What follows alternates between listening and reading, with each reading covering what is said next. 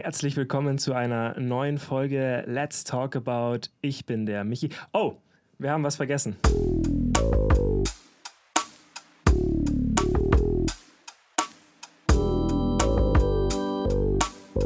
Herzlich willkommen zu einer neuen Folge Let's Talk About. Ich bin der Michi. Ich bin die Fabia. Und heute wollen wir uns mit der Sorsha über die Frage unterhalten, wie es ist, als Frau professionell Eishockey zu spielen. Sorsha, bevor wir jetzt in die Thematik einsteigen, stell dich doch mal kurz vor. Wie alt bist du? Wo kommst du her? Was machst du neben dem Eishockey? Erzähl mal ein bisschen von dir.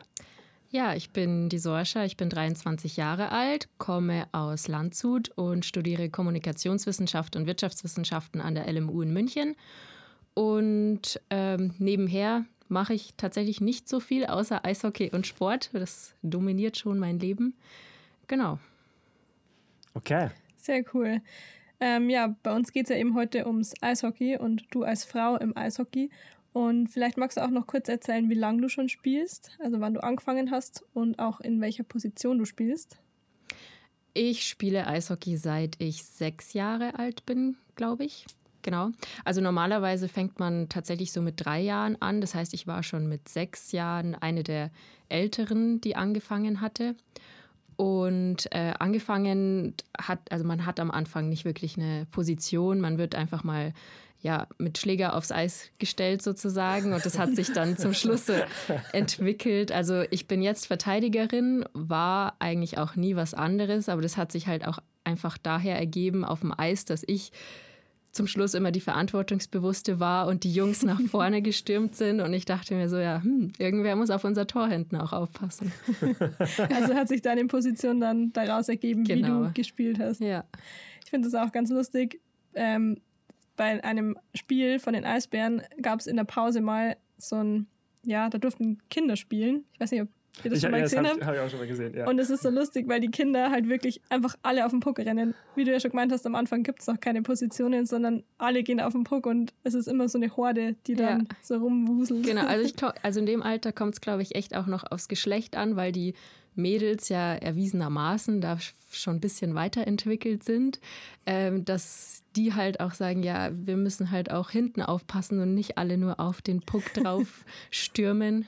Und ja, so hat sich das dann zum Schluss ergeben, dass ich bei Verteidiger geblieben bin. Zwischendurch habe ich tatsächlich auch mal äh, in der Nationalmannschaft Kurzstürmer gespielt, aber das war es dann auch schon wieder. Mhm. Und dann wieder gewechselt ja. zu deiner alten Position genau. sozusagen.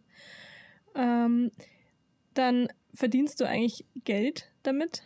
Nein, also das ist in Deutschland nicht möglich, außer du bist ein Importspieler. Also die Bundesligisten haben ein ja, Importkontingent, also zwei Spielerinnen aus Übersee zum Beispiel oder mhm. aus anderen Ländern Europas dürfen spielen bei uns und da können die Vereine Geld zahlen. Also es reicht gerade so noch, würde ich sagen, aber zum Beispiel bei uns in Ingolstadt bekommen die auch nichts. Die gehen ähm, normal arbeiten bei Audi, die kommen aus Kanada, mhm. verdienen da ihr Geld, müssen auch normal Miete zahlen und so weiter. Also richtig Vorteil oder richtig Geld verdient ist da nicht.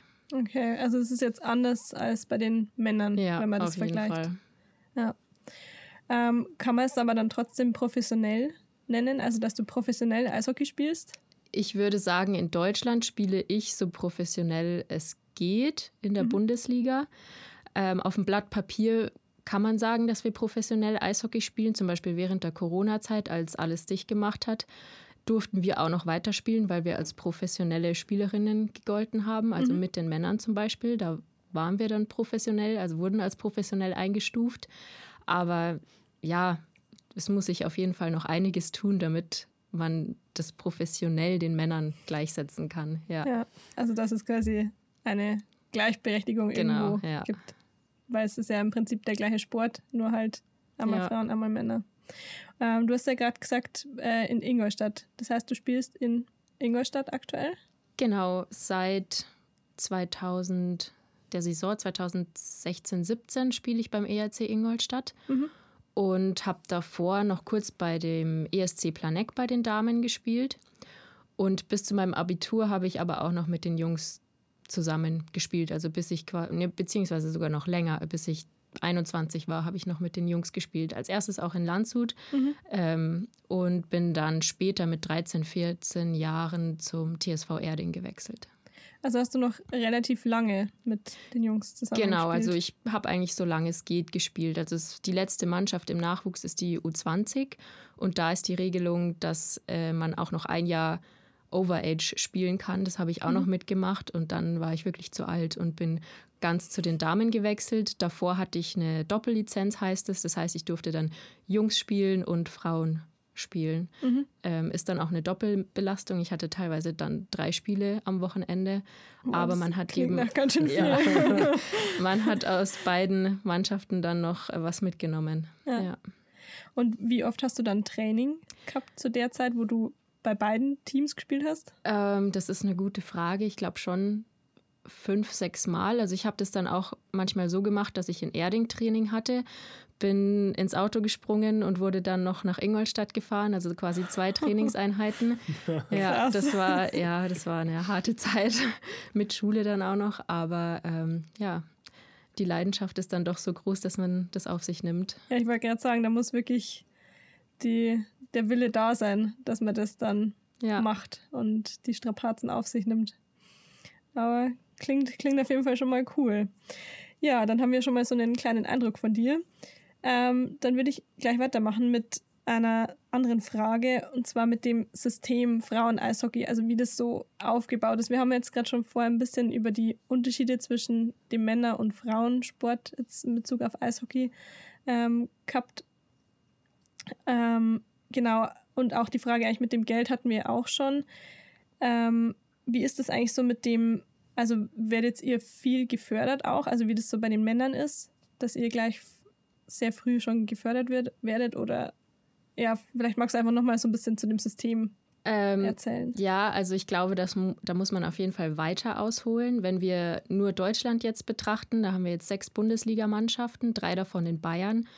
Und ich würde sagen, der Standort Ingolstadt ist schon der beste, was so Unterstützung und Förderung angeht. Wir bekommen zum Beispiel teilweise Ausrüstung, also Helm, Handschuhe und äh, die Hose bekommen wir gestellt mhm.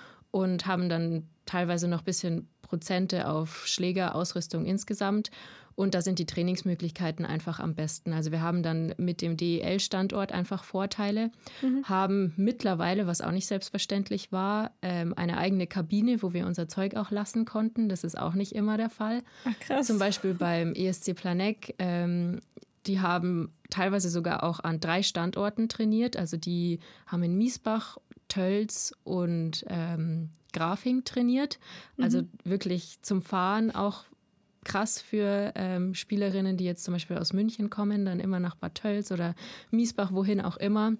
Aber heißt, die haben da trainiert, es hieß dann irgendwie, also heißt es dann am Montag da Training, Mittwoch genau. dann woanders und Freitag dann wieder an dem anderen Standort? Ja, genau. Also drei verschiedene Standorte, dann mhm. montags da, dienstags da, donnerstags ja. da, genau. Und ähm, ja, da haben wir an Ingol also in Ingolstadt natürlich schon den Vorteil, dass wir natürlich immer nur nach Ingolstadt fahren. Ist für mich jetzt natürlich auch nicht so einfach aus Landshut. Ich fahre immer so eine Stunde, zehn Minuten hin und zurück mhm. für eine Stunde Training.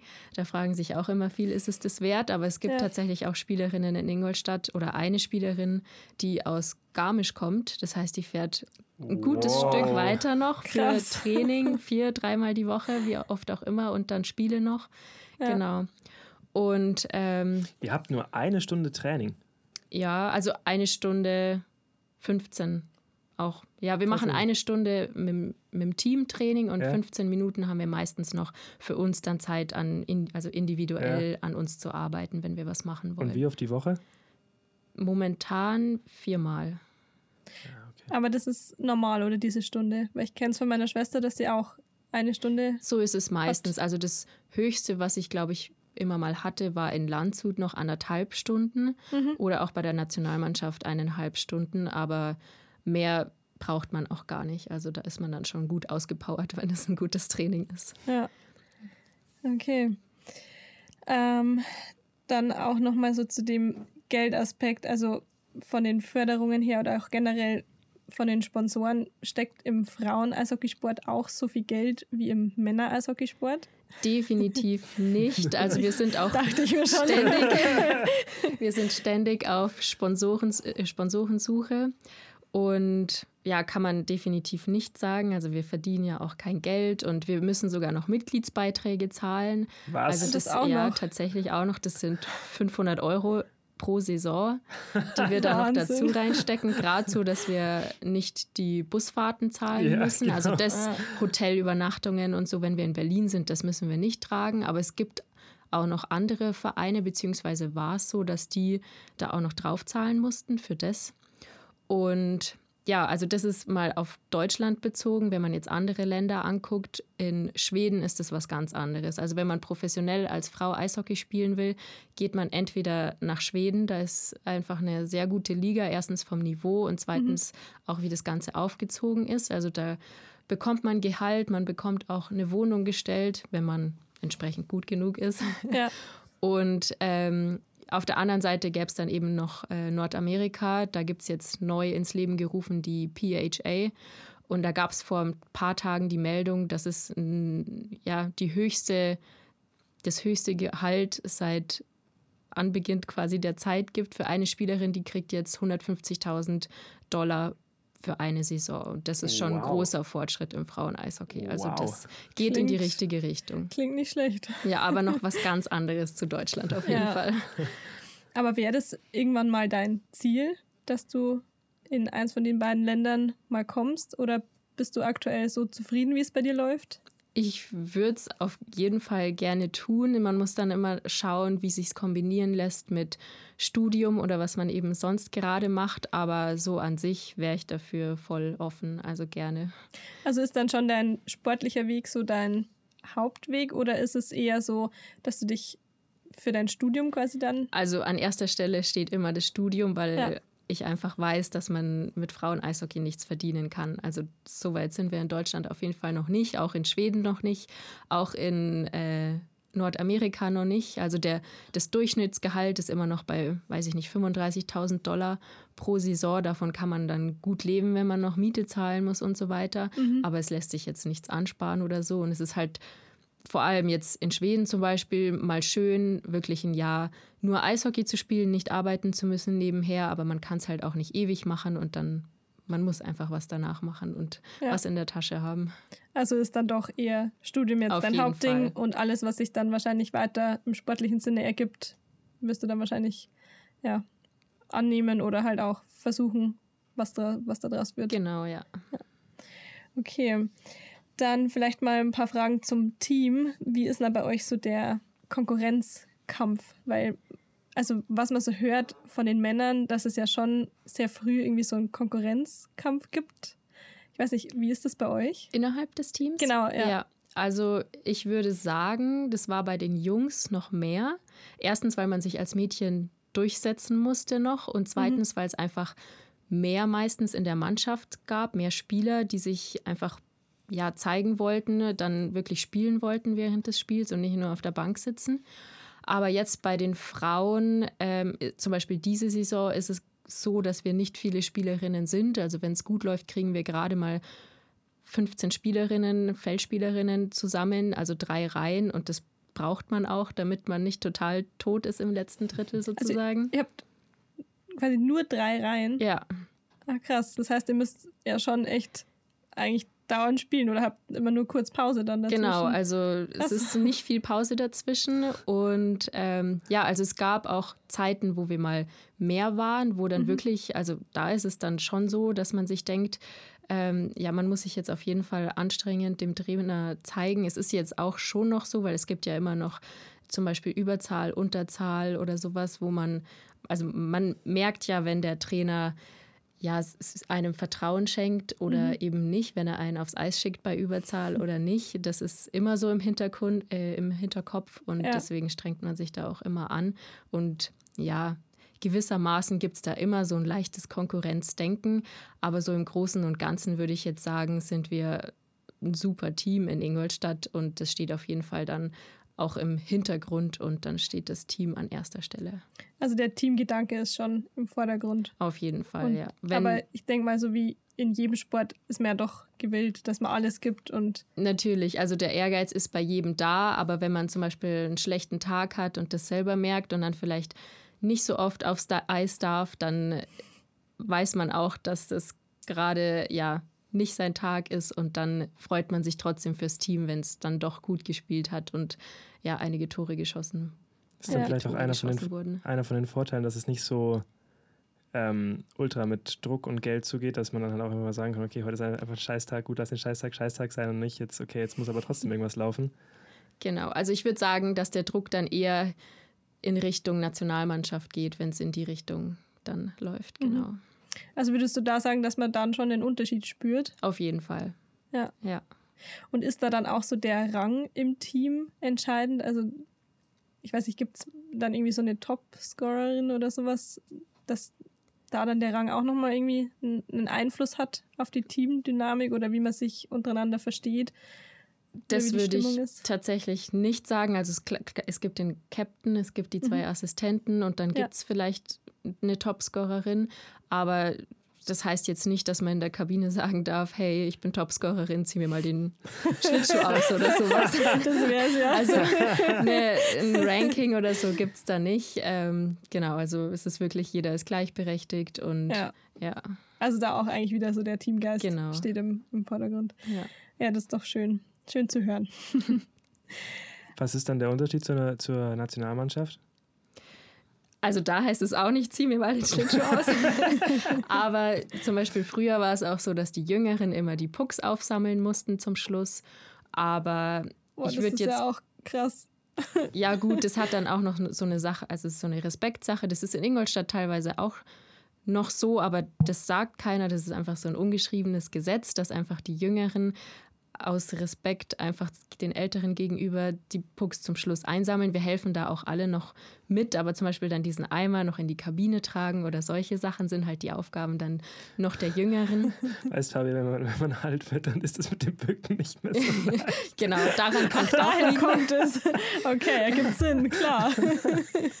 aber in der Nationalmannschaft ist es dann mehr so, ja, was sich hintenrum abspielt. Einfach sich selbst den Druck zu machen, dass man gut sein muss, sich dem Bundestrainer zu zeigen.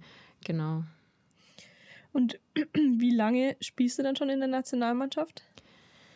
Uh, das ist auch eine gute Frage. Also ich habe mit der U15-Nationalmannschaft angefangen. Ich glaube, da war ich zwölf oder dreizehn das erste Mal, wo ich eingeladen wurde. Also auch schon recht jung, oder? Ist es üblich? Ja, also bei den Jungs ist es dann auf Landesebene noch. Das ist der BEV. Ich glaube, bis sie 15 sind. Bei den Jungs ist es die U16, wo sie dann das erste Mal eingeladen werden. Bei uns ist es die U15 oder war es die U15. Mhm. Mittlerweile gibt es jetzt auch eine U16. Ist also an den Jungs angepasst worden. Und dann geht es eben weiter zur U18. Da habe ich dann auch die drei Jahre gespielt, um dann in die, in Anführungsstrichen, richtige Nationalmannschaft zu kommen. Genau. Also hast du da auch schon eigentlich sehr viel Erfahrung gesammelt dann? Ja, kann man schon so sagen. Ich habe auch mit der U18 dann drei U18-Weltmeisterschaften gespielt. Mhm. Ähm, ja, und da waren wir dann auch in, in zweimal in Ungarn und einmal in Frankreich. Ja. Was war das weiteste, wo du dann schon mal warst? Das weiteste war tatsächlich mit der ähm, A-Mannschaft dann in Japan. Ah, krass. Ja. Und wie ist es dann, wenn du so weit weg spielst? Oder wie ist dann so die Anreise oder wie lange haltet ihr euch dann da auf?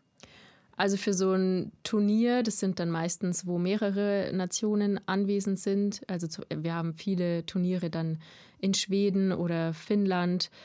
Da reisen wir dann eventuell noch ein paar Tage früher an nach Füssen zum Bundesleistungszentrum für Eishockey, Wir haben da noch ein paar Tage, wo wir einfach ein paar Trainingseinheiten absolvieren um uns aufeinander abzustimmen, weil natürlich jeder aus einem anderen Verein kommt. Man hat gegeneinander gespielt, dann muss man sich natürlich erstmal wieder ein bisschen finden als Nationalteam und fliegen Geroll dann. Von, letzte, von der letzten Niederlage mal kurz runterschlucken.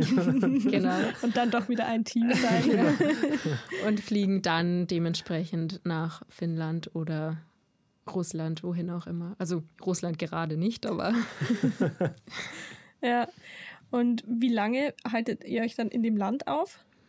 Das kommt immer drauf an. Also bei so Turnieren sind es dann meistens so eine Woche. Mhm. Eine Weltmeisterschaft, da war ich jetzt noch nicht mit der A-Mannschaft. Die dauert dann schon so drei Wochen, dreieinhalb mhm. Wochen mhm. ist man dann schon unterwegs. Und du hast ja vorhin gemeint, dass du das eben schon recht früh auch gemacht hast, dass du mit der Nationalmannschaft dann unterwegs warst. Wie kombiniert man das dann mit der Schule? Also wie managt man das, wenn du dann sagst, drei Wochen seid ihr irgendwie unterwegs oder auch mal eine Woche, wenn dann gerade das genau in der Schulzeit ist? Wie ja, funktioniert das? Also der Co-Direktor kannte mich schon, wenn ich immer ankam mit meiner Beurlaubung in der Hand, wo ich die ah, Unterschrift okay. gebraucht habe. Und ähm, Grüße gehen raus in den Herrn Stehr. Das war unser Beurlaubungs- Unterschriftenmensch, der immer. Ja, Hast genau. du da auch mal eine Beurlaubung geholt? Ja, nicht nur einmal. Aber jetzt kommt's auf. Ja, ja, ja, ja. Okay. Nee, also grundsätzlich haben die mich hm. immer unterstützt. Wenn's, also als es dann in die Oberstufe ging, war es dann teilweise ein bisschen kniffliger, weil dann natürlich Klausuren geschrieben wurden. Ähm, da hieß es dann, dass ich das mit den entsprechenden Lehrern oder Lehrerinnen absprechen muss, was dann auch im Endeffekt meistens kein Problem war. Ich hatte dann noch die letzte U18-Weltmeisterschaft im Januar, bevor ich Abitur gemacht habe. Das heißt, da war ich dann noch mal drei Wochen weg. Mhm. Ähm, das war dann schon noch mal, also da hat er mich nur ungern gehen lassen, was ich natürlich auch verstehen kann, weil es aufs Abitur zugeht. Aber im Endeffekt würde ich sagen, dass ich das trotzdem ganz gut gemeistert habe. Aber es ist natürlich schon, ja, irgendwo nochmal eine spezielle Anforderung an einen, das unter einen Hut zu bekommen am Ende, weil ich bin aus der Schule raus, vielleicht kurz nach Hause was gegessen, noch keine Hausaufgaben oder sonst was gemacht, mhm. sofort nach Erding gefahren, stand dann da auf dem Eis und kam dadurch, dass mein Bruder auch Eishockey spielt oder gespielt hat in mhm. Erding mhm. Und man eventuell aufeinander warten musste, dann erst um 9 Uhr abends nach Hause, dann hat man noch Abend gegessen Ach, und dann ging es quasi noch an Hausaufgaben machen oder lernen. Das klingt hm. auf jeden Fall echt anstrengend. Muss man mögen, ne? Muss man mögen. Aber jetzt auch zu Abiturzeiten hast du dann deine Lernsachen mitgenommen und hast dann versucht, da irgendwie die freie Zeit zu nutzen, um zu lernen? Oder hast du es einfach dann dahinter gesetzt und gesagt, okay, ich spiele jetzt und wenn die Spielzeit fertig ist, dann, wenn ich wieder heimkomme, mache ich die Schule? Nee, also tatsächlich bei so Auswärtsfahrten nach Berlin oder wir hatten Düsseldorf oder Köln noch früher in der Liga. Wenn wir da einfach sechs Stunden Bus fahren, hatte ich es natürlich dabei. Also ja. da hat man mich eigentlich selten ohne irgendwelche Lernsachen gesehen. Ob es dann so effektiv war, ist die andere Sache. Fürs Aber, Gewissen. Ja, Fürs Gewissen. Genau, hatte ich dann eigentlich schon meistens dabei. Aber du bist ja scheinbar gut durchgekommen. Also hat er hat ja dann letztendlich doch gut geklappt. Ja. Und wie ist es jetzt mit dem Studium? Da bist du ja wahrscheinlich ein bisschen freier, was so deine Zeit oder dein Zeitmanagement angeht. Genau, erstens das, dass ich mir das so ein bisschen selber einplanen kann und zweitens, dadurch, dass ich einen Kaderstatus habe, bin ich auch äh, oder bekomme ich Unterstützung vom Olympiastützpunkt München. Was heißt Kaderstatus? Ähm, Kaderstatus einfach, dass du im Kader, in einem Kader der Nationalmannschaft bist. Also da gibt es Olympiakader, ah. es gibt Perspektivkader, es gibt erweiterten Kader und so weiter. Da wirst du dann eingestuft und dann wirst du vom Olymp Olympiastützpunkt München unterstützt.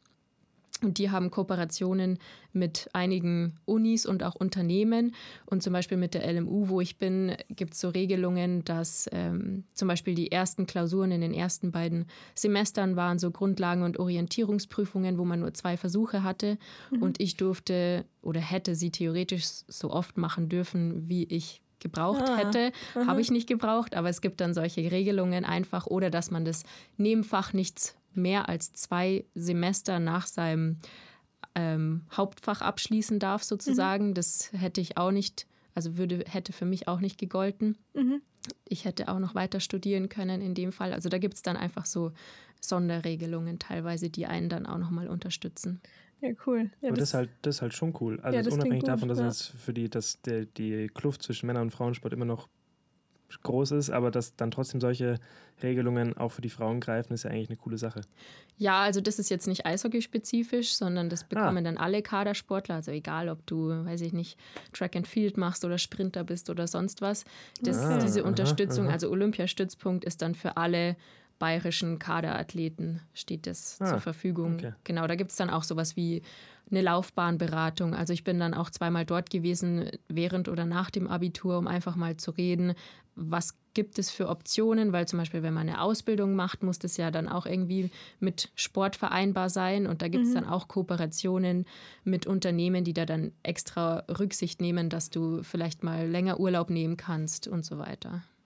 Und wie kommt man in diesen Kader rein oder wie bekommt man diesen Kaderstatus? Ähm, da muss der Bundestrainer dich quasi aufnehmen. Also, also der einschätzen und äh, genau dich der quasi. dich dann aus dafür. Genau, ja. Okay. Ja, cool. Aber es ist ja dann schon mal richtig cool, wenn man den Status quasi erreicht hat, dann wird es einem ja wieder im gewissen Sinne leichter gemacht. Genau, so auf jeden Fall. Es ist auch hast. so, ähm, es gibt dann auch noch die Sporthilfe, also die gibt es auch für jeden Athleten in Deutschland, das ist nicht eishockey-spezifisch.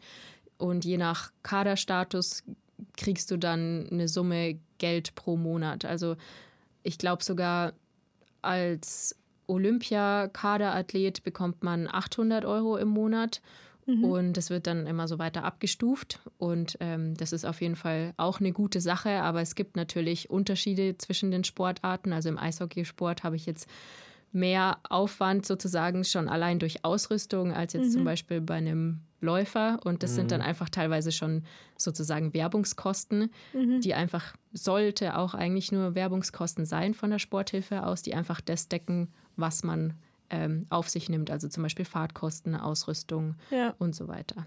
Aber die sind dann für jede, also für die unterschiedlichen Sportarten immer 800 Euro. Da genau, also keine Differenzierung. Ja. Dass es fürs Eishockey dann mehr gibt. Ähm, das weiß ich gar nicht so genau, aber ich glaube, es wird nicht differenziert. Es mhm. wird dann eine Summe X an den Deutschen Eishockeybund gegeben, der das dann an seine Spieler weitergeben muss, die dann in diesem Kader äh, sind. Und so ist es dann auch bei allen anderen Verbänden. Ja. Okay. Also man hört schon raus, so man muss schon selber schauen, dass man irgendwie so das Ganze sich finanzieren kann. Auf jeden Fall. Also ich arbeite zum Beispiel auch noch nebenher. Mhm. Ähm, es reicht jetzt nicht als zum Leben als Student zumindest. Ja. Was arbeitest du noch nebenher? Ich bin Werkstudentin beim ADAC in der Marketingabteilung. Also, wenn ihr mal einen Unfall auf der Autobahn habt, dann könnt ihr bei der Sorge anrufen und sagen. Nee, weil ich bin ja in der Marketingabteilung. Ich wollte auch okay, sagen, gut, was dann, macht dann der, ja, das, das Marketing-Team? Ich, ich, ich rede schon wieder Käse. Also, wenn ihr mal eine schöne ADAC-Werbung seht, dann äh, wisst ihr jetzt, wer sie gemacht hat. So, so ungefähr, ja. Vielleicht nochmal ähm, ein bisschen zurück in der Zeit. Wie war das dann früher? Weil ich meine, du musstest dir auch irgendwie deine ganzen Klamotten dir finanzieren, weil ich weiß es auch von meiner Schwester, dass das Zeug nicht billig ist, wenn man da ähm, mal die ganze Ausrüst Ausrüstung haben will. Hast du das dann, also wahrscheinlich von der Familie bekommen oder hast du dann schon früh das Arbeiten angefangen? Ähm, auf jeden Fall kam da sehr, sehr, sehr viel Unterstützung von der Familie, was äh, ja so Kosten angeht, generell für Ausrüstung und dann zweitens auch an Zeit. Also mein Papa musste ja mich und meinen Bruder immer nach Erding fahren oder Stimmt, dann später auch nach konntet. Ingolstadt oder als ich noch in Planeck gespielt, also mit dem ESC Planeck, dann nach Miesbach, Bad Tölz oder sonst wohin. Also das war einiges an Zeit, was da investiert wurde. Und ja, auf jeden Fall auch jede Menge Geld. Also ja. ich habe definitiv viel mehr Geld ausgegeben, als ich jetzt irgendwie bekommen habe von der Sporthilfe zum Beispiel. Ja. Ja, das ist irgendwie ja, sehr schade, dass da einfach das dann nicht zurückkommt irgendwie, wenn man dann ein gewisses Level erreicht hat und man dann sagen könnte, okay, bei den Männern, die verdienen dann schon Geld und können davon leben und bei den Frauen ist es dann leider eben nicht so.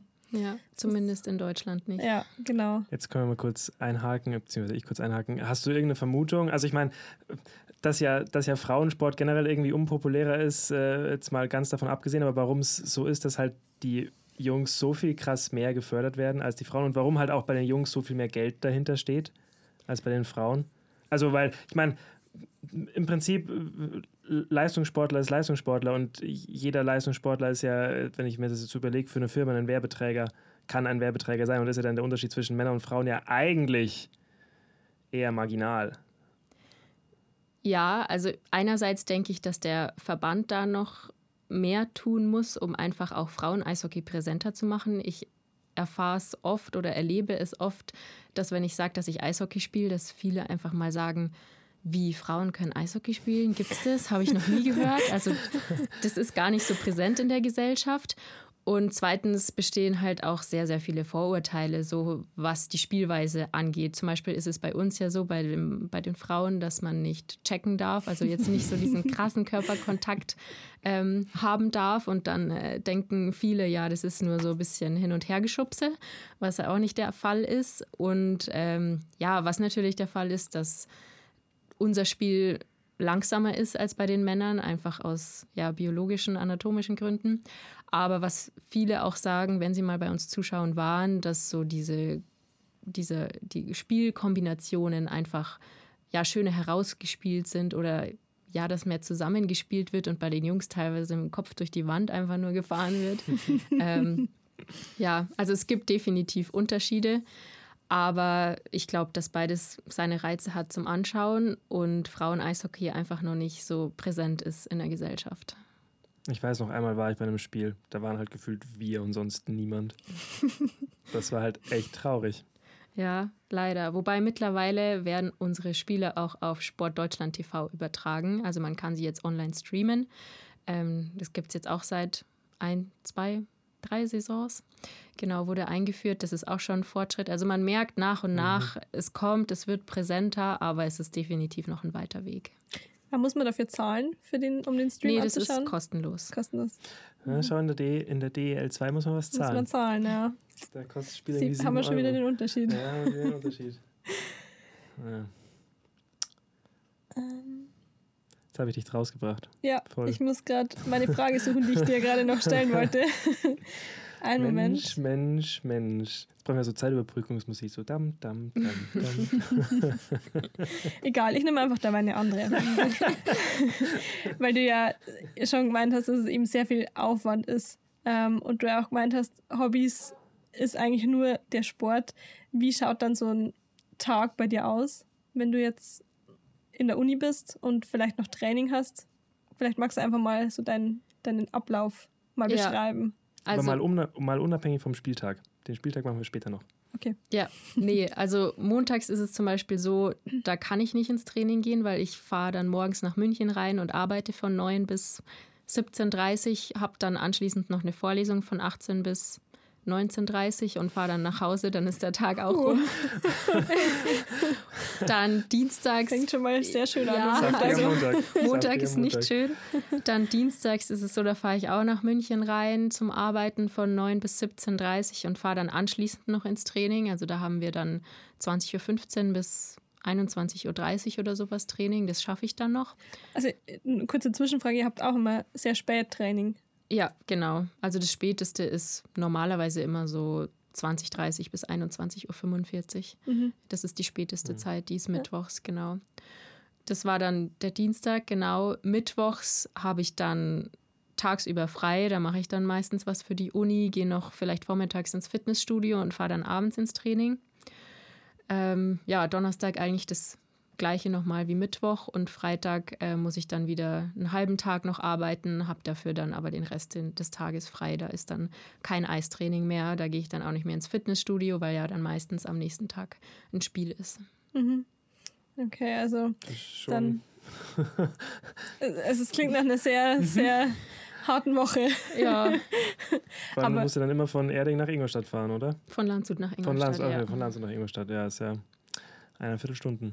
Ja. Aber hast du dann auch mal am Wochenende Zeit, dich auch mal mit Freunden dann zu treffen? Ja, also es gibt schon Wochenenden, wo wir frei haben, zum Beispiel dieses Wochenende jetzt. ähm, Sonst würdest du nicht hier sitzen. Genau.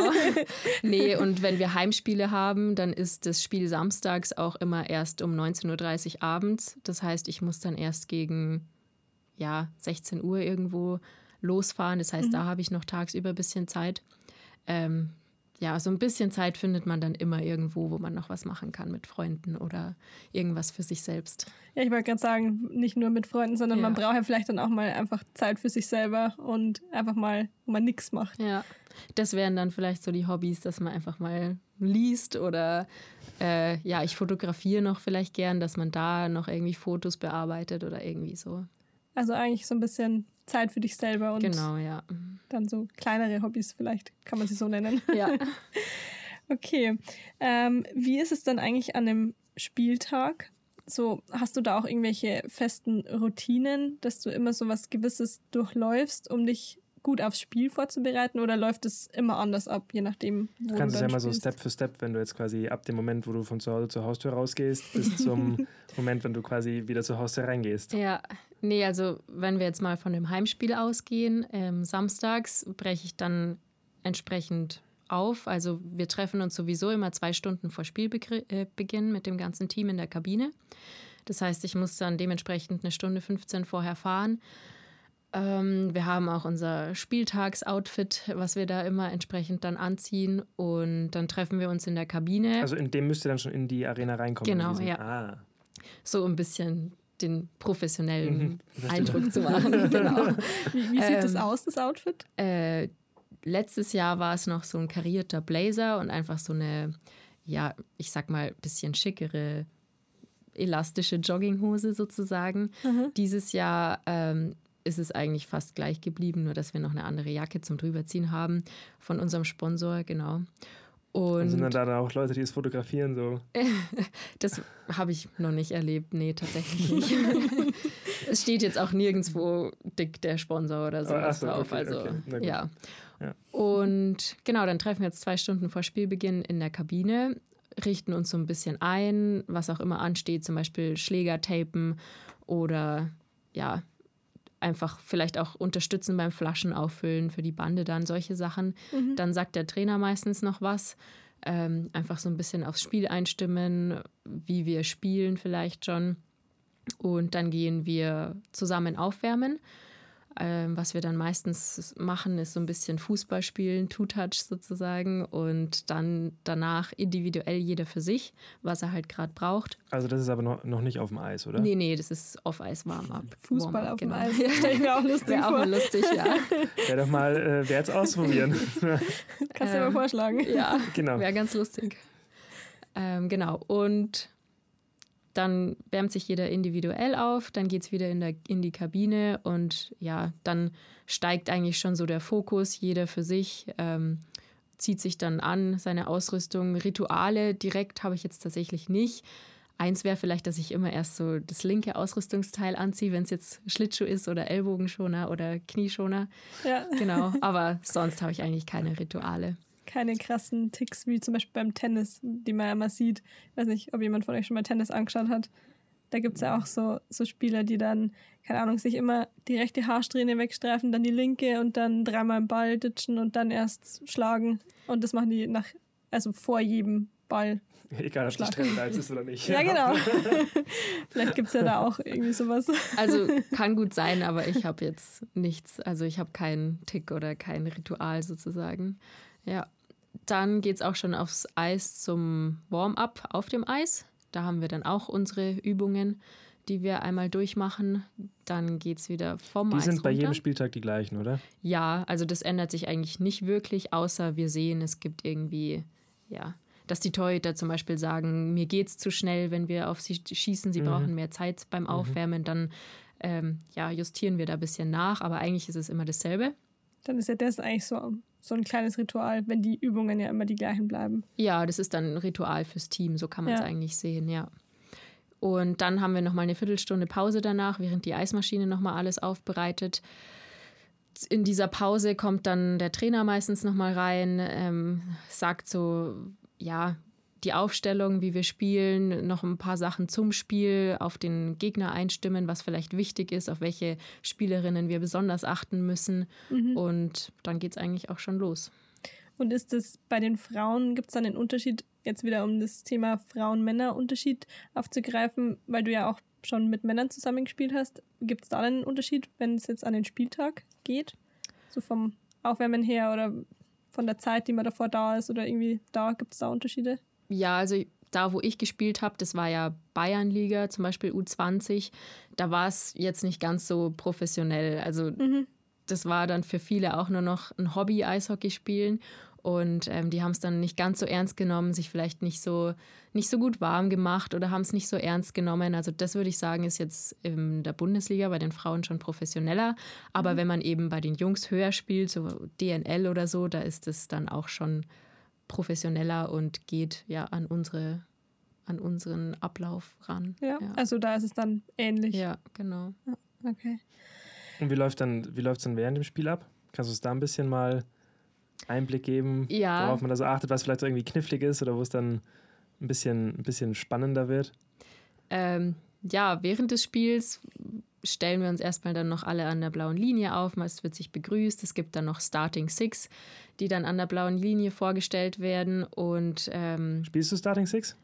Ja, schon öfter. Da müssen wir dann noch Helm abnehmen und so weiter, werden wir einzeln vorgelesen. Die Haare schön machen. Genau, erstmal Haare schön machen, damit wir wenigstens ein bisschen Werbung machen. Nee, nee natürlich nicht. Ähm, und dann während des Spiels, ähm, ja, wenn es spannender wird, ich hatte auch letztens die Frage von einem Reporter, wie es ist, ja, wenn die Spannung steigt, was einem da durch den Kopf geht zum Beispiel. Also oh, ob man mhm. ja, also ob man denkt, oh Gott, oh Gott, es ist gerade knapp ähm, und dann irgendwie Angst bekommt. Aber für mich ist es so, man ist sowieso total fokussiert äh, auf das Spiel und wenn man merkt, man ist zum Beispiel nur 1-0 vorne oder man liegt 1-0 hinten sozusagen, dann ähm, kommt wieder so der Teamgedanke zum Tragen. Also jeder unterstützt sich dann und feuert einen vielleicht dann nochmal mehr an und klatscht einen einmal mehr ab, damit einfach noch mehr Motivation besteht, die Führung auszubauen oder auszugleichen. Also ich würde nicht sagen, dass man da Angst bekommt. Also klar, irgendwo hinten im Kopf weiß man, ja, man ist hinten oder man führt nur knapp, aber das bewegt einen dazu, dann einfach noch mehr Gas zu geben. Hast du schon mal ein Penalty geschossen? Also ich weiß, du bist Verteidigerin, aber vielleicht hattest du schon mal irgendwie, warst du schon mal in der Situation? Ja, also ich glaube ein, zwei Mal hatte ich mal ein Penalty geschossen. Ähm, aber ich kann mich gar nicht mehr so genau daran erinnern, muss ich sagen. Das ist jetzt schon eine Zeit her, ja. Aber da ist auf jeden Fall nochmal, ja, ein größerer Druck, würde ich sagen. Ja. Wie ist es denn, wenn man dann irgendwie mal so einen richtigen Bock schießt? Dann vielleicht auch in einer spielentscheidenden Situation? Ja, also die, das Team steht auf, einem, auf jeden Fall hinter einem, die muntern einen dann auf und sagt, hey, macht nichts, weitermachen, wir sind ein Team, wir machen das schon. Ähm, ja, man bekommt vielleicht einen etwas böseren Blick von seinem Trainer, aber äh, ja, so ist, so ist es im ja. Sport. Also es geht mal was in die Hose und äh, dafür ist dann vor allem im Teamsport das Team da, um das wieder auszubügeln. Und das ist dann auch die Kunst, quasi das schnell zu verarbeiten und wieder einfach weiterzumachen und nicht mehr dran zu denken. Ja. Und wie sieht es dann nach dem Spiel aus, wenn ihr dann fertig gespielt habt? Je nachdem, ob wir dann gewonnen oder verloren haben, ist die Stimmung halt dann gut oder schlecht. Gibt es dann Kabinenparty? also meistens kommt dann noch der Trainer rein und sagt ein paar abschließende Worte. Wir haben auch Musikbox in der Kabine, also es wird auch immer Musik gespielt. Und jetzt am Wochenende, letztes Wochenende, haben wir zum Beispiel Pokalfinale gespielt. Also wir hatten dann Halbfinale und Finale und haben uns dann im Finale auch durchgesetzt. Das heißt, ihr habt dann den Pokal gewonnen, Pokal gewonnen. genau. Und ähm, Herzlichen Glückwunsch. Ja, danke.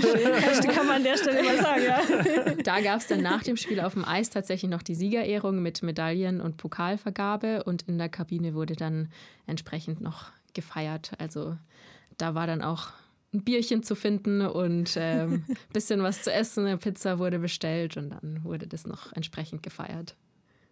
Und wenn, die, und wenn ihr verloren habt? Ja, dann ist die Stimmung natürlich erstmal gedrü gedrückt und dann geht es zum Musik Duschen. Auch ein bisschen leiser gemacht genau, oder lauter gemacht, um die Stille zu übertönen. Ja, oder entsprechend die Musik angepasst, dem Stimmung ah, der Stimmung. Oder so. ja, dann wird sich nur umgezogen und geduscht und fährt heim eigentlich, ja. Und wie lange belastet dich das oder belastet dich generell sowas, wenn ihr jetzt ein Spiel verloren habt?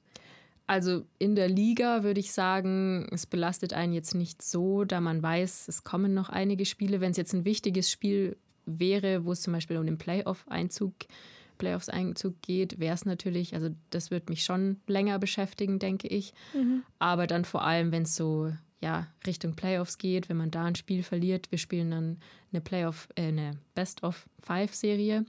Mhm. Und ja, da hat man dann eben nur drei Spiele Zeit oder fünf Spiele Zeit, die Serie für sich zu gewinnen.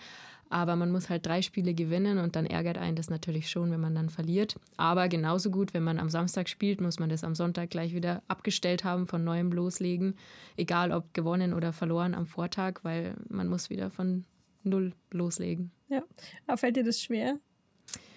Mm, es geht kommt auch immer von der Tagesform ab und ob wir gut oder schlecht gespielt haben. Wenn wir schlecht gespielt haben, dann denke ich mir so, ja gut, woran lag das? Wieso haben wir nicht besser spielen können? Aber wenn wir gut gespielt haben, meistens liegt es ja dann auch einfach noch am Glück oder so, dass man auf seiner Seite braucht. Dann ist es halt so, dann kann ich es eigentlich besser verarbeiten. Ja. Wie selbstkritisch bist du da? Ähm, dem Team gegenüber gar nicht so kritisch, aber wenn es um mich persönlich bin, äh, geht, bin ich sehr selbstkritisch. Ja. Wie ist es dann eigentlich? Der Trainer kommt ja dann, wenn ihr jetzt zum Beispiel verloren habt, kommt er dann in die Kabine und geht nochmal irgendwie alles durch, was vielleicht schlecht gelaufen ist? Oder wird es dann eher im Training nochmal besprochen? Ja, also es wird, wenn wir am nächsten Tag noch ein Spiel haben, meistens nochmal kurz angesprochen, was vielleicht der Fehler war. Wir hatten auch oder haben teilweise dann auch noch Videoanalysen, wo wir uns das dann nochmal angucken können. Ah, Aber cool. ja, wenn es dann an was Grundlegendem lag, so Stellungsspiel oder wo man stand, dann ja, zieht der Trainer einen dann vielleicht nochmal raus und sagt, hey, also schau mal. wirklich eins zu eins. Also der zieht einen persönlich dann raus und sagt, schau, das und das war jetzt irgendwie nicht so gut? Ja, wenn es ein größerer Fehler war oder ah, okay. wenn sich irgendwas einverleibt hat, was man nicht machen sollte eigentlich, dann wird man, also wird man darauf aufmerksam gemacht, auf jeden ja. Fall vom Trainer. Ja, aber es gibt auch so generelle Worte dann ans Team. Unser Trainer, ich will ihm jetzt nicht zu nahe treten, aber hat nicht immer das beste Einfühlungsvermögen. Aber ähm, also ich meine, wir haben ihn jetzt schon einige Jahre, wir kennen ihn, wir wissen, wie er ist und nehmen das dann auch nicht unbedingt persönlich. Dafür ist dann auch das Team da, dass wir uns wieder aufbauen im Nachhinein. Ähm, ja, und so geht es dann am nächsten Tag dementsprechend wieder los von null. Aber was meinst du mit, er hat nicht genug Einfühlungsvermögen mit seiner Wortwahl dann? Oder ja, genau so meinst du? nach dem Spiel zum Beispiel oder an der Bande wird er halt sehr gerne, dann zeigt er seine Emotionen, wird wütend, wenn irgendwas mhm. nicht klappt. Okay. Und ja, also wir kennen ihn jetzt schon entsprechend lange, wissen damit umzugehen, aber ähm, ja, so neue Spielerinnen weiß ich jetzt nicht, ob die sofort damit klarkommen würden. brauchen dann erstmal eine Eingewöhnungsphase ja, wahrscheinlich. wahrscheinlich. Würdest du dir da in so einem Fall auch mal eine Frau als Trainerin wünschen? Oder hast du schon Erfahrungen damit gemacht, dass eine Frau Trainerin war? Oder Tatsächlich nicht. Also wenn dann als Co-Trainerin an der Bande, aber noch gibt's, nicht als Head Coach. Gibt es Head Coach-Innen? Ja, also Head Coach Trainerinnen. Trainerinnen, ja. Also der ESC Planek hat jetzt eine Frau als ja. Head Coach und bei der Nationalmannschaft, bei der U18, ist jetzt auch eine ehemalige Nationalspielerin Head Coach. Mhm. Mhm. Ja. Okay. Also kann man schon, gibt es schon auch. Ja, auf jeden Fall. Weil du gerade die, dass ihr hinterher noch Videoanalyse macht, angesprochen habt. Inwiefern bereitet ihr euch auf die Gegner im Training in der Woche davor speziell drauf vor? Oder inwiefern machst du auch zu Hause so quasi ein bisschen hausaufgabenmäßig in Anführungszeichen irgendeine Vorbereitung fürs Spiel? Ja, also dadurch, dass wir auch nur sechs Teams in der Bundesliga sind, würde ich sagen, kennt man die Teams und auch äh, die Spielerinnen schon recht gut und worauf man vielleicht bei dem einen Team mehr achten muss und bei dem anderen weniger. Ähm, aber so an sich wird während der Woche gleich trainiert. Also wir haben jetzt nicht irgendwie was Angepasstes dafür. Vielleicht mal im Überzahl weiß man, dass die recht aggressiv sind oder vielleicht eher defensiv und passt es dementsprechend an. Mhm. Aber so generell ähm, wird sich da nicht angepasst. Da wird dann eher noch im, im Spiel reagiert, wenn man merkt, es klappt irgendwas nicht. Dann wird halt vielleicht umgestellt in den Reihen oder ja, wird gezeigt, ja, lauf mal besser so, damit das mhm. passt mhm. und so weiter, ja. Und, und inwiefern habt ihr immer einen Gameplan für ein Spiel, an den sich dann auch gehalten werden sollte oder eben nicht? Also wir haben eine Taktik sozusagen, also jeder Trainer hat immer so seine seine Vorlieben, was die Taktik angeht, sage ich jetzt mal. Und das wird dann die Saison gespielt, also mhm. was halt defensiv angeht oder im Sturm dann. Ähm, aber das ist jetzt auch nicht in Stein gemeißelt. Man hat als Spieler natürlich noch Spielraum, was man machen kann. Und wie gesagt, wenn es dann irgendwie Anpassungsbedarf gibt, weil der Gegner irgendwas Verrücktes macht, dann kann man da auch noch dem auch noch entgegenwirken. Mir ist gerade noch eine, noch eine spannende Frage eingefallen. Hast du schon mal eine Spielerin oder beziehungsweise eine Gegnerin, mit der du schon mal zusammengespielt hast? Ja, also es kommt ja in der Nationalmannschaft dann vor. Ah ja, stimmt. Ja. ja. Da mhm. kommen wir dann von allen Vereinen zusammen und ja, aber man kennt sich halt deswegen dann auch schon und ja. Also ist dann nicht komisch, wenn du schon mal gegen sie gespielt hast? Nee, das nicht. Also es ist vielleicht ein bisschen, was heißt komisch, aber ja, man ärgert sich vielleicht, wenn man in die Nationalmannschaft kommt und das Wochenende davor hat man gegen die verloren sozusagen. da ist einfach so, ja, verdammt. Ähm, aber sonst, man versteht sich eigentlich dann auch. Also es gibt jetzt nicht mega die Rivalitäten. Ja. Oder auch andersrum, wenn du quasi mit einer zusammengespielt hast und die wird dann zu deiner Gegnerin? Finde ich jetzt auch nicht schlimm. Also das ist dann immer ganz nett. Dann kann man sich mal ein Lächeln zuwerfen auf dem Eis, wenn, wenn man sich sieht oder begegnet. Ja, aber natürlich ähm, ärgert es einen, wenn man dann gegen die im Eins gegen Eins oder sowas verliert oder so. Aber im Nachhinein, wenn man sich gut kennt, dann kann man auch wieder drüber lachen. Ja. Okay. Ja, das klingt ja doch dann sehr human. Sehr human, ja. Ja, auf jeden Fall. Und ist es bei euch dann zum Schluss auch so, dass ihr euch dann nochmal jede, jede verabschiedet? Also auf dem Eis ist, läuft man dann immer so aufeinander zu und Ja, der Handshake, ja, ja, das ist bei uns auch, auch so. Ja. ja. Dann, ähm, wenn du mit dem Eishockey mal irgendwann nicht mehr, also wenn du nicht mehr spielen kannst, was ist dann dein Plan? Und mal wieder, um auf unsere eigentlichen Fragen zurückzukommen. das ist jetzt hättest du nicht sagen dürfen, das waren alles unsere eigentlichen Das war genau so geplant. Mensch, wir sind ja Profis hier. Jetzt ist es aufgeflogen. nee, das ist eine gute Frage. Da mache ich mir tatsächlich noch gar nicht so die Gedanken drüber, weil man weiß ja auch nicht, wann es jetzt zu Ende ist. Also gut, also Nationalmannschaft wird natürlich irgendwann zu Ende sein, aber wie lange man dann im Verein tatsächlich spielt, ist eine andere Sache. Es gibt zum Beispiel noch Spielerinnen oder eine Spielerin, die jetzt sogar ab und zu noch spielt, die ist 40 oder über 40 sogar. Also wenn man dementsprechend fit ist, kann man mhm. das auch noch relativ lange machen. Was ist da so die Grenze, bis wann man ungefähr noch spielen kann oder gut spielen kann? Ich würde so sagen, ja, bis 30, 33. Und dann gibt es eben mhm. so vereinzelt Spielerinnen, die das dann noch weitermachen können. Ja. ja. Und ja, danach weiß ich noch gar nicht, ob ich dann irgendwie in so eine Hobbymannschaft gehen würde oder nicht. Aber ja, Sport wird, denke ich, schon noch eine große Rolle spielen, sei es dann irgendwie Fitnessstudio oder weiß ich nicht, joggen gehen in die Richtung. Ja. Aber da hast du dann eh den Vorteil, dass du ja quasi deinen beruflichen Weg ja schon in der Richtung geht und du da ja dann eigentlich letztendlich, wenn du nicht mehr Eishockey spielst, ja dann quasi dich weiterhin auf deinen Job quasi konzentrieren kannst. Das ist ja jetzt anders wie bei den Männern, die dann wirklich mit Eishockey ihr Geld verdienen. Die müssen ja dann mal schauen. Es gibt ja dann viele, die auch dann Trainer werden oder, weiß ich nicht, im Verein dann irgendwas machen. Aber da hast ja du dann eigentlich so deinen beruflichen Weg, den du ja, da, den du ja jetzt ja schon, genau, jetzt also, schon nachgehst. Ja, das auf jeden Fall. Also das wird mir dann ein Stück den Abschied erleichtern, werde ich mal, würde ich jetzt mal sagen, weil man dann natürlich ähm, auch sehr eingespannt ist mit der Arbeit. Und ja, aber so generell Sport machen wird dann immer irgendwo ja, da sein. Ja. Ist wahrscheinlich auch schwierig, wenn man so sein ganzes Leben lang irgendwie sportlich aktiv war, dass man dann so einen Cut hat. Ja, also ich merke selbst immer, zum Beispiel nach der Saison zwei Wochen mal nichts tun, ist immer ganz schön, aber dann ist irgendwann so, ja, erstens fühle ich mich dann schlecht, wenn ich mich nicht bewege und zweitens ähm, kommt dann doch irgendwie so der Bewegungsdrang, ich muss jetzt irgendwas machen. Also ja, wird, wird schon schwierig sein auf jeden Fall. Ja, dann heißt es Alternativen finden. Ja, wahrscheinlich. Trainerin werden. Ja, oder so. Wobei man ja dann auch nicht so viel Bewegung hat. Oder ja, sind die Trainer mit auf dem Eis? Ja, das schon, ja. Schon. Und je nachdem, wo du Trainer bist, also wenn du in den im Nachwuchstrainer bist und so kleinere Kinder trainierst, dann musst du auch noch viel zeigen, so was Schlittschuhlaufen okay. angeht oder ja. mit dem Schläger irgendwas, ja. Also hat man als Trainer doch dann noch genug Bewegung. Ja, ich würde schon sagen. okay. Man wird ja dann auch älter und kann vielleicht nicht mehr so viel auch. Ja, Pucks aufheben haben wir ja schon vorher gehört. Genau. Eben, das ist ja nicht deine Aufgabe dann. Ja. Richtig, richtig, das machen immer die Jüngeren. Vielleicht noch eine letzte Frage ähm, zum Eishockey. Wir haben ja vorhin schon mal diese Checking-Regeln angesprochen, beziehungsweise du hast es schon erwähnt.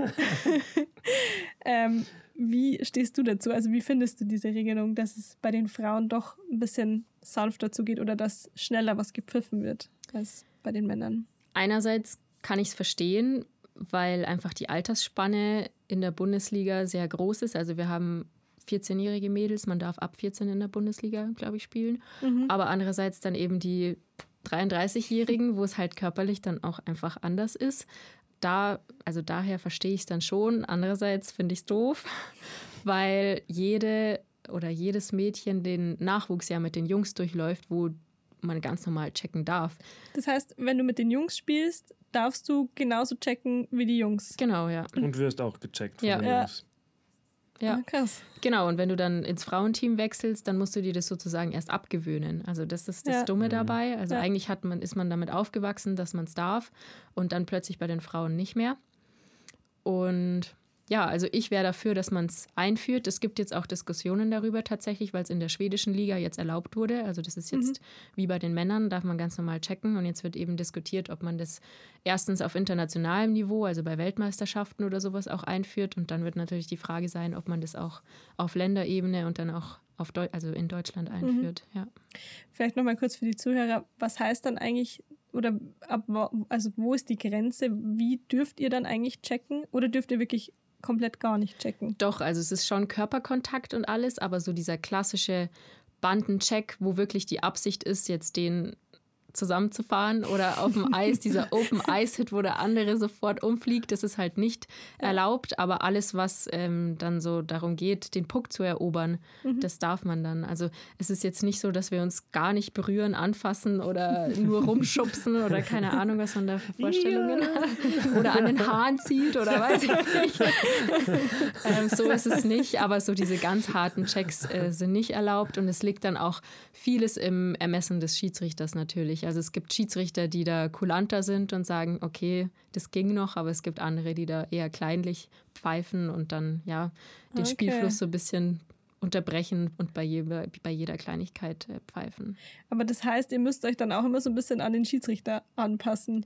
Ja, also wir regen uns auch oft genug über Schiedsrichter auf, weil eben dann Wer oft gepfiffen wird. Wer kennt's nicht? Ja, genau. Und ähm, wir haben es lieber, wenn er eben ja nicht so kleinlich pfeift. Mhm. mhm. Also wenn er dann doch den ein oder anderen Check durchgehen lässt, genau, ja. ohne dass dann gleich eine Strafe gibt. Okay. Jetzt ist mir auch gerade eine Frage eingefallen. Ihr seid ja dann quasi natürlich nur Mädels in der Mannschaft. Gibt es viel Zickenkrieg? Nö, würde ich eigentlich gar nicht so sagen. Wolltest du jetzt noch so eine Klischee-Frage stellen? Ja. nee, also gibt's, wir verstehen uns eigentlich alle und wenn es mal irgendwo, ja, Unstimmigkeiten gibt, dann wird das persönlich geklärt. Aber jetzt, man merkt es nicht auf dem Eis oder so, dass die eine die andere hasst oder irgendwas gerade ist. Das wird dann möglichst hinten angestellt. Da kommt dann wieder der Teamgedanke durch.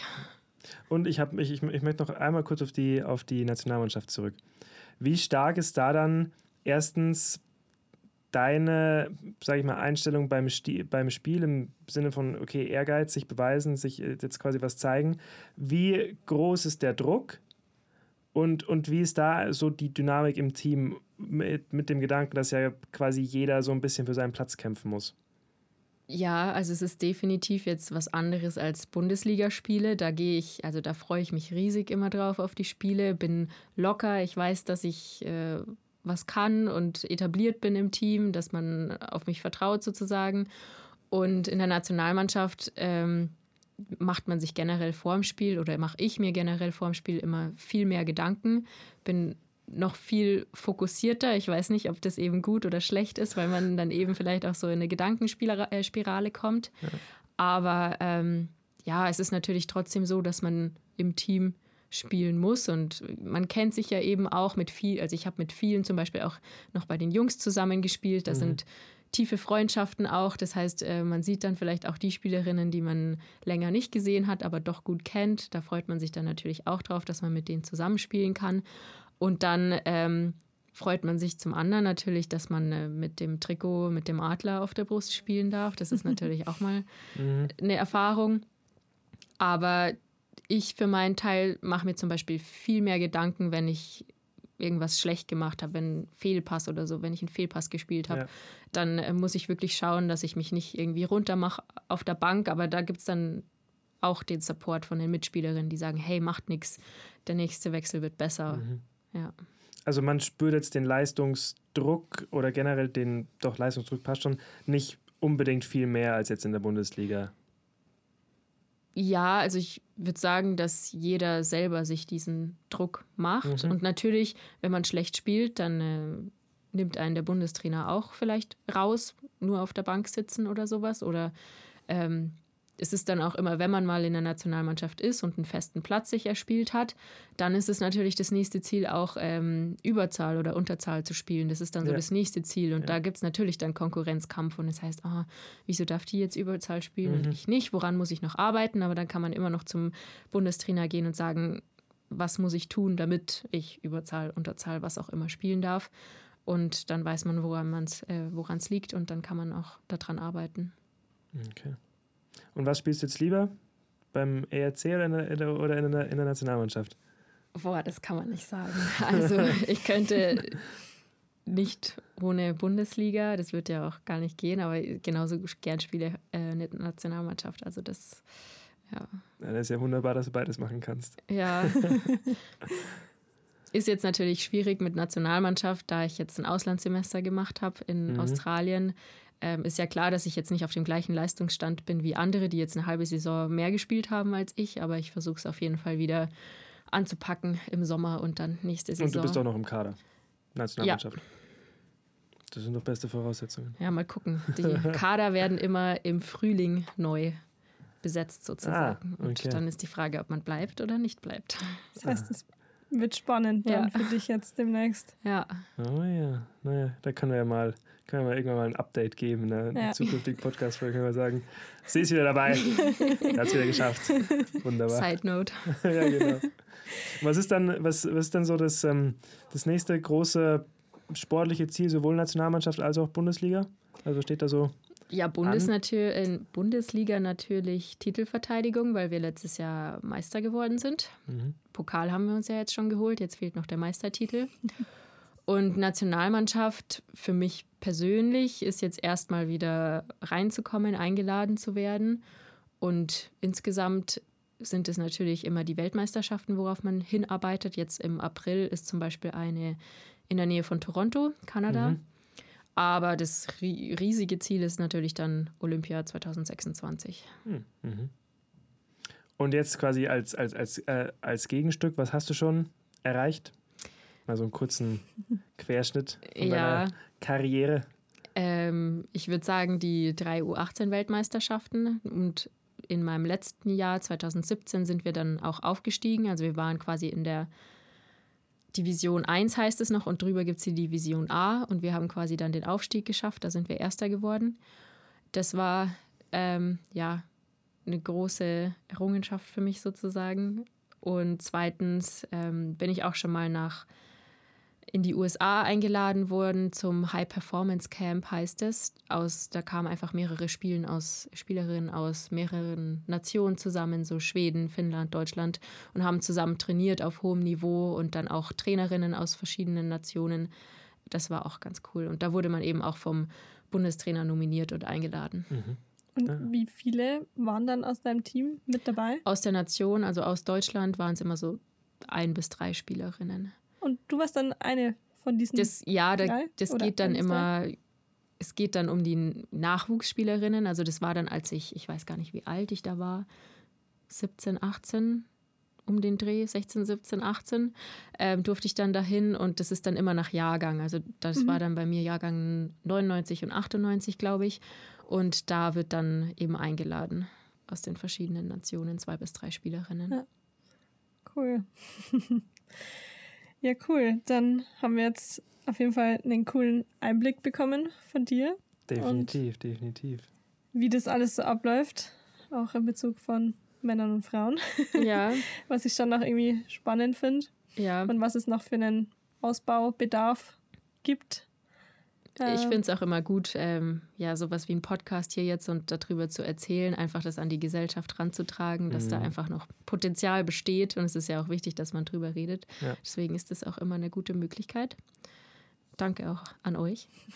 Danke, dass du da warst. Aber wir, wir, sind noch nicht am Ende. Wir, wir haben nämlich noch, noch drei Drei Leichtere Fragen. So, Fragen. hoffentlich, ja. hoffentlich kriege ich die jetzt alle aus dem Kopf zusammen, weil ich habe sie mir nämlich nicht aufgeschrieben. Okay, erste Frage. Was machst du jetzt dann direkt nach dem Podcast? Da werde ich heimfahren und dann wahrscheinlich noch für die Uni lernen. Schöner Samstag. Oh. Schöner Samstagabend. Ja. oh Mann. Samstag auch, ja, gibt wahrscheinlich schönere Sachen, Definitiv. aber die Uni. Was muss, muss das machen. muss, gell? Was muss, das mhm. muss. Okay, zweite Frage. Womit kann man dich so richtig auf die Palme bringen? Boah, mit Autofahren. Also wenn jemand vor mir fährt und irgendwie super doof Auto fährt, also da könnte ich ausrasten. Würdest du sagen, dass du eine schlechte Beifahrerin auch bist? Ja, auf jeden Fall. Mein Bruder hat jetzt einen Führerschein gemacht und oh, ich bin Gott, ständig am Nörgeln. So, du fährst zu dicht auf, bremst doch mal und so weiter. Ich habe mich immer schon bei meinem Vater aufgeregt, als der neben mir gefahren ist. Und ich bin jetzt genauso. Also. Okay, also merkt euch, wenn hinter euch jemand drängelt, dann könnte es die Sascha sein. Genau. okay, letzte Frage. Wenn du irgendeine x-beliebige Person, also vollkommen egal wer, du kennst sie nicht, auf der Straße treffen würdest und du dürftest ihr eine Sache sagen, was würdest du der Person sagen? Mm, das ist eine gute Frage. ich würde sagen, dass die Person immer offen sein soll und mit einem Lächeln durch die Welt gehen soll, freundlich sein soll, weil das ist was, was ich jetzt in Australien gelernt habe. Die sind alle super freundlich und offen. Und als ich dann nach Deutschland zurückkam, war wieder alles typisch deutsch, sage ich jetzt mal. Kulturschock. Okay, genau. offen und ein bisschen mehr lächeln. Genau. Das ist doch wunderbar. Schöne, schöne Antwort. Es ist übrigens schön, dass du die Frage richtig äh, gleich verstanden hast, weil wir hatten, wir sind uns immer, seit, der einen, seit dem einen Podcast sind wir uns immer nicht so sicher, ob die Frage so ankommt, wie wir wollen, dass sie ankommt. Wie kann man sie denn anders verstehen? Jetzt können wir die, also wir haben es zwar erst im letzten Podcast erzählt, aber dann erzählen wir die Geschichte halt gleich nochmal. Die Schwester von der Fabi hat einfach gesagt, ähm, hi, ich bin die Alicia. Und wie heißt du? Ich glaube, ich war noch du? der Zusatz, genau. das haben wir letztes Mal vergessen. Und das war, ja. und wir saßen beide so da, so, so, ja, man kann die Frage auch so verstehen. Ach ja, stimmt. Es, man muss ja nicht irgendwas Philosophisches sagen, nee. sondern man kann auch einfach sagen, man kann hi, seinen Namen ja sagen. Man kann kreativ werden, ja. ja. Ah, schön. Ja, cool. Ja, krass. Danke, dass du bei uns warst. Ja, danke ja, nochmal für die Einladung. Und jetzt wissen wir quasi, wie das so ausschaut in so einem im Leben einer professionellen Eishockeyspielerin. Ich, ich würde schon sagen, man kann professionell als ja, Eishockey spielen, kann man Würde ich, würd ich auch sagen. Ich, ja, man hört es natürlich auch gerne. Ja. was kommt denn, was kommt denn über der Bundesliga? Das ist halt auch. Also, beziehungsweise was kommt denn über Bundesliga und Nationalmannschaft? Das ist ja. Ja. Also, ne, da ist ja nichts mehr. Würde ich auch sagen, ist auf jeden Fall gerechtfertigt. Jeder, jeder, jeder Fußballspieler, der Bundesliga spielt und dem man sagen würde, er spielt nicht professionell Fußball, der würde dich wahrscheinlich auf den Mond schießen. Das stimmt, ja. Also kann man das da genauso sagen. Ja, gut. gut. Dann haben wir jetzt wieder Worte. abschließende Worte. Da sind wir mal ganz schlecht. Ja. Aber das macht nichts. Ähm, ah ja, genau. Ich mache einfach das gleiche wie beim letzten Mal. Wir hoffen, euch hat es gefallen und ihr habt ähm, ein bisschen was mitnehmen können. Schaut auf Instagram vorbei. Da gibt es dann auch wieder ein paar äh, äh Hintergrundinfos zur Sorsha und wann der Podcast kommt. Diesmal sage ich die Adresse hoffentlich aufs erste Mal richtig. Sie heißt let's.talk.about unterstrich FM. Uh, sehr gut. Und das ohne zu üben. wir hoffen, euch, euch hat es gefallen. Wir freuen uns auf die nächste Folge. Bleibt dran, was das Thema sein wird. Und wir hören uns beim nächsten Mal. Ciao, ciao. Ciao. Du darfst auch noch Tschüss sagen. Tschüss.